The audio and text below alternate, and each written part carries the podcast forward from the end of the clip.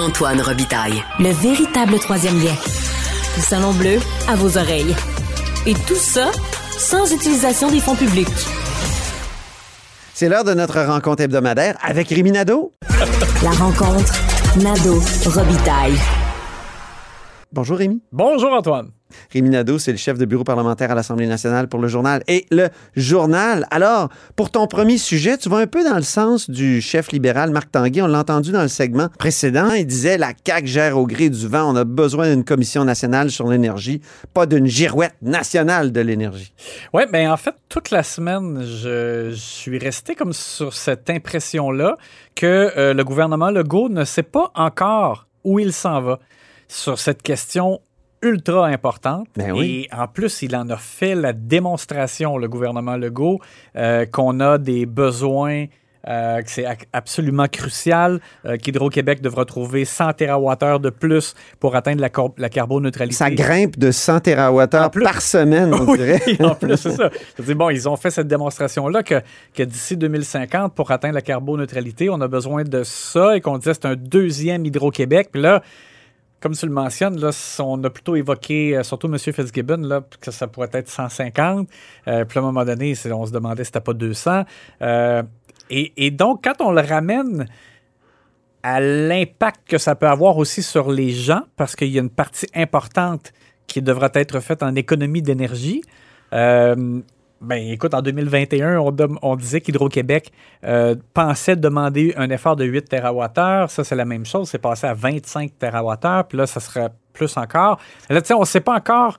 On ne savait pas encore qu'est-ce que ça pouvait représenter pour les gens en termes de changement d'habitude, de comportement, 25 TWh, que déjà, Mm. M. Fitzgibbon, de cette semaine, tout en improvisant un peu, là, parce que je comprends qu'il réfléchit à voix haute, mais euh, là, disait que ce serait encore plus que ça. Donc, encore plus que ce qu'on ne sait pas que ce que ça va avoir comme impact dans notre vie. Mais Donc oui. là, bref, tout ça pour dire que c'est ce sont- c'est un sujet extrêmement important qui est déterminant pour l'avenir du Québec. Et là, euh, on a senti du côté de M. Legault cette semaine, lorsqu'il a donné une entrevue à Cogeco, euh, alors qu'il était à New York, qu'il y a- qu'il allait y avoir une consultation. C'est comme une vraiment une consultation publique où les gens, puis là c'est lui qui disait ça, pourraient débattre des choix que l'on doit faire, c'est-à-dire faire de nouveaux barrages, faire la réfection de barrages existants, faire en sorte qu'ils puissent produire davantage ce qu'on a, euh, faire plus d'éoliens, mais jusqu'à quel point, aller jusqu'à où en économie d'énergie, bref, bon. Alors tout ça, tout ce brassage d'idées-là, Ouais. il en a parlé comme d'un débat à faire avec les Québécois. Donc là, on entend par là vraiment comme une consultation publique, là, large. là. Même, il y a des gens qui parlent d'un BAP générique. Il y a des militants environnementaux. Pourtant, euh, tu vois, la question était posée à Pierre Fitzgibbon parce que là, dans la séquence, on sait que lui s'en vient d'ici la fin de la session parlementaire avec un projet de loi euh, sur l'énergie. Mais là, on disait dans la séquence comment ça fonctionne? S'il y a une large consultation publique, ça veut dire qu'il ne sera pas prêt. Il, va devoir écouter ça d'abord et, recevoir le nouveau plan d'Hydro-Québec avec Michael Sebia d'abord avant de pouvoir présenter un projet de loi. Donc, on disait ça va sûrement décaler son projet de loi. Mais là, ce matin, il dit non, non, pas du tout. Euh, puis, lorsqu'on on lui demande, mais qu'est-ce qu'il va y avoir comme consultation, ben, il dit oui, Michael Sebia va venir. Michael Sebia va venir s'expliquer devant les parlementaires une tout. fois qu'il l'a représenté. Bon, mais là, est-ce qu'il y aura d'autres mondes? Il a dit qu'il ne savait pas. Mais comment ça se fait qu'il ne le sait pas, tu sais? Ils n'ont pas des comités des priorités, les ministres? Ils Ben ne devraient là, pas se euh, parler, euh, je veux dire, obligatoirement, même en petits comités comme le comité des priorités. C'est clair que M. Fitzgibbon et M. Legault sont là. C'est sûr. Et là, on- Qu'est-ce qui se passe? On est rendu au 20 septembre. Je me dis, c'est c'est un sujet hyper important de l'automne et ils savent à ce point-là pas où ils s'en vont. Ouais. Donc, je, suis inquiet pour la suite des choses parce que on décode de ce que M. Fitzgibbon dit, que lui, de toute façon, il fait son projet de loi, puis c'est pas grave, là, tu sais, que... Il ne devrait même pas faire un projet de loi. Il devrait faire comme un, un livre blanc Ben, ça ou dépend. un ça livre vert sur- ou un livre, je sais pas quelle couleur. Ça là, dépend mais sur quoi ils vont intervenir. Parce que l'autre chose qu'on m'a dit aussi, là, Ouais. euh, qu'on m'a dit, c'est que euh, il y, a- y y deux éléments. On, on sait qu'il veut intervenir, M. Fitzgibbon, pour euh, faire en sorte que les euh, entreprises, par exemple, aient des, des, choses à faire si elles veulent obtenir de l'énergie pour des projets. Bon, il y a ça. Mais il y a aussi toute la question de la sobriété, justement, comme M. Fitzgibbon oui. a évoqué une possibilité de jouer dans les tarifs. Mais ça, on Il y a le dollarama, puis il y a la sobriété. oui.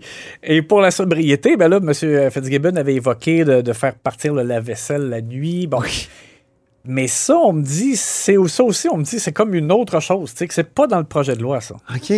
Donc, il y a comme il y a une réflexion parallèle entre ce qui touche vraiment les gens, par exemple, pour une, éventuelle modernisation, de la, modulation, devrais-je dire, des, tarifs, euh, et le projet de loi. On dit que c'est comme deux choses. Puis là, il rajoute à, ça la consultation, puis M. Sebia qui va venir s'expliquer. Ça m'apparaît vraiment comme un fouillis. Et je je mmh. comprends pas que, je répète, là, c'est anormal, à mon avis, là, que rendu là, mhm. dans à cet automne, on ne puisse pas avoir une idée claire parce que je me mets à la place de monsieur et madame tout le monde. S'ils se sentent interpellés, et je pense que les Québécois devraient se sentir interpellés, euh, et qu'ils se disent, mais comment je peux euh, intervenir là-dedans? Comment je peux faire entendre ma voix? Ben, on le sait juste vraiment pas. Sais-tu, on, on a apprécie l'espèce de spontanéité de M. Fitzgibbon. Oui. Vraiment. Euh, quand il parle euh, du parc automobile, quand, hier, euh, quand il a parlé du nucléaire en chambre, il était franc. Tu sais, bravo. Mais à un moment donné, c'est pas une conversation non plus de taverne, là. Exact. C'est pas le café du commerce, comme on dit en France. Là. Il faut structurer un peu la discussion quand on est un élu avec autant de responsabilités. Oui, et moi, là, je pense que là, les Québécois vraiment sont en droit de savoir où on s'en va.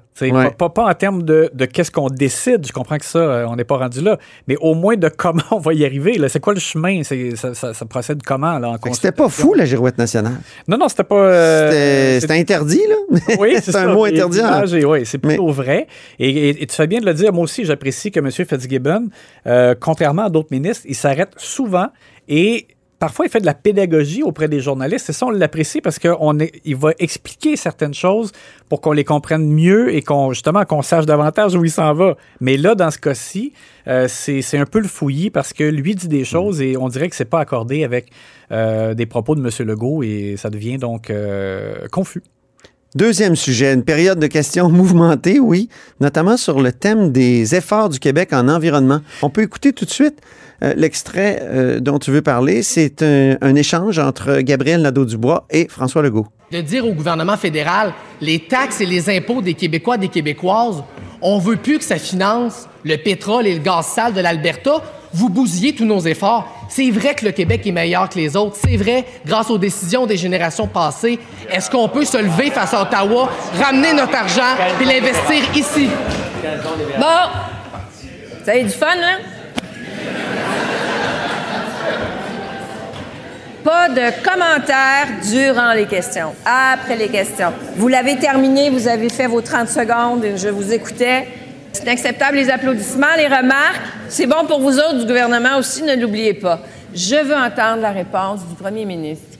Madame la Présidente, je pense que le chef de Québec solidaire a manqué une bonne game. Il se rappelle-tu quand j'avais parlé de l'énergie sale de l'Alberta?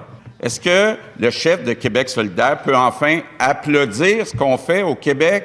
Est-ce qu'il peut comprendre que déjà, quand on est dans le groupe BOGA, quand on va à l'ONU, comme j'ai fait hier, on essaie de convaincre le Canada, les États-Unis, les pays qui en font pas autant que nous autres, d'en faire au moins autant que nous autres. Mais est-ce que je peux entendre Québec solidaire pour une fois applaudir puis dire que le Québec est bon, est un leader? Je l'entends jamais dire ça. Ce moment-là était vraiment savoureux parce que lorsque Gabriel Nadeau-Dubois l'a dit, là, que oui, au Québec, on fait mieux que les autres. Ben oui, il venait de le dire. Il venait, c'est ça. Alors là, on entendait des bruits euh, et des réactions dans les banquettes du gouvernement parce que et des gestes. Là, y a des... Même des applaudissements aujourd'hui. Oui, oui, je sais pas ce qui s'est passé. Nathalie Roy ne savait plus où donner de la tête. Oui, il y a des députés aussi qui ouvraient les bras, là, tout grand, en voulant dire Ah, voilà, il vient de voir la lumière. C'est ça. Ça a du fun, hein? Et, euh, et pourtant, M. Legault, lui, c'est comme si on dirait que je sais pas s'il l'avait pas entendu. Des fois, les, je pense que les, ça arrive que les élus pensent déjà à leur prochaine réponse, là, je sais pas. C'est comme s'il l'avait pas entendu et que là, il est revenu en disant qu'il le dise, envoyez donc. Euh, et là, ben, c'est ça, ça a été particulier parce que c'est pas capté par le micro, mais euh, GND assis, euh, a levé comme les yeux au ciel, puis il a dit, mais je, viens de le dire, tu sais.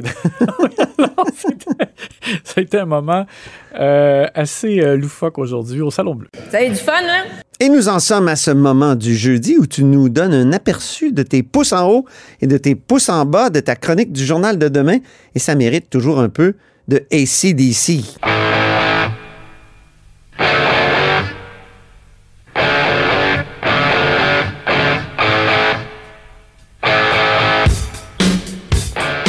Alors, Rémi, on commence par le négatif. Même, je pense que tu as juste du négatif Oui, aujourd'hui. Les pouces en bas. Donc, qui envoies-tu sur l'autoroute de l'enfer cette semaine? Ben, écoute, euh, dans les, euh, je dirais les joueurs, euh, en parlant des élus là, qui ont connu une mauvaise semaine, Bernard Drainville, depuis que le journal a sorti l'information comme quoi des écoles avaient cessé d'enseigner l'écriture en lettres attachées. Ah oui, ça, c'est passionnant comme oui, débat. là, il joue à cache-cache, donc Ben oui. on comprend pas qu'est-ce qui se passe. Euh, Est-ce qu'il veut vraiment que les choses changent ou pas? là? Parce que là, donc, on, pour rappeler aux auditeurs, euh, il y a des écoles qui euh, ont fait le choix de- d'enseigner uniquement les lettres détachées.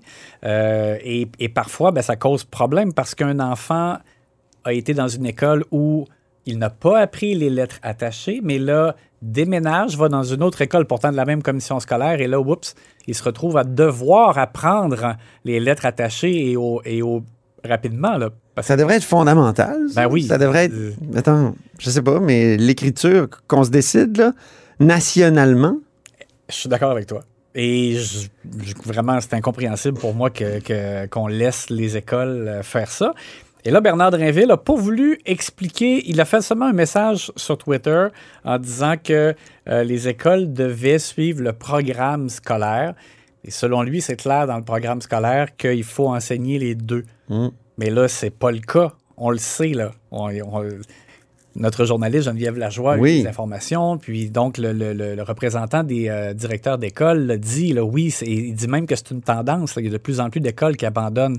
Bon, alors qu'est-ce qu'il va faire? On le sait pas. On a cherché à avoir des réponses de Bernard Drinville. Est-ce qu'il va émettre une directive? On nous dit non. Bon, ben quoi donc? On, on nie la réalité. Là. Alors bref, ça c'est une mauvaise euh, semaine. Donc, un pouce en bas, un premier pouce en bas. Oui, mauvaise semaine pour M. Drainville. Euh, André A. Morin, du député, le député euh, libéral, euh, a rencontré les médias en point de presse euh, Ce matin. jeudi matin. Et ça a été un dur moment pour lui. Lui, il a vraiment, Catastrophique. il a vraiment compris c'était quoi un hot room, parce que c'est le nom de la, la petite salle de En fait, c'est le Bernard Lalonde. C'est le Bernard Lalonde, Oui, effectivement, mais oui. c'était appelé communément le Hot Room euh, auparavant. Mm. Et euh, M. Morin a eu chaud parce qu'il est arrivé en disant que Simon Jolin Barrette avait une tendance à nommer un ami comme juge. Un journaliste lui a fait remarquer, parce qu'on sait que c'est arrivé qu'une seule fois. Donc, le journaliste lui a dit Est-ce que vous êtes en mesure de dire que c'est arrivé plus d'une fois? Puis il a toujours comme éluté la question. Et très malhabilement. Oui, c'est ça. On peut écouter un extrait. Parce que pour qu'il y ait une tendance, il faut qu'il y en ait plus qu'un. Alors, il y en a combien? Il y en a-tu 5? Il y en a-tu nommé 6 de ses amis? 10? 15? Combien il y en a nommé de ses Je amis? vais, je vais vous répéter, quand on est ministre de la Justice, là, il faut se placer dans une situation où on Vous va. répondez pas à ma question. Il y en a combien? Le savez-vous? Alors moi, là, ce que je vous dis, c'est qu'il devrait être au-dessus de la mêlée, puis dans des cas comme ça, il devrait faire des Mais vous ne recommandations. savez pas combien il en a nommé N'alimente pas des conflits d'intérêts. Vous ne ce que savez je pas vous combien vous il a nommé d'amis. C'est ça? C'est ce que je vous dis. Je vais dire comme toi, il a eu chaud. Même chose sur le troisième lien, parce que Marc Tanguay, quand même, mercredi, a lancé en chambre que le troisième lien, pour lui, c'était inévitable. Tu sais, qu'à un moment donné, un jour, il y aura, faudra qu'il y ait quelque chose. Qui est bon. Et euh, donc, on a cherché à, à savoir si M. Morin était d'accord avec ça, parce que ça nous apparaît un, di- un discours un peu nouveau du côté des, des. Et il voulait pas dire qu'il était pas d'accord. Il disait, oui, oui, je suis d'accord. Il a même dit qu'il était en parfaite équation. avec- avec- Parfaite équation avec la confusion.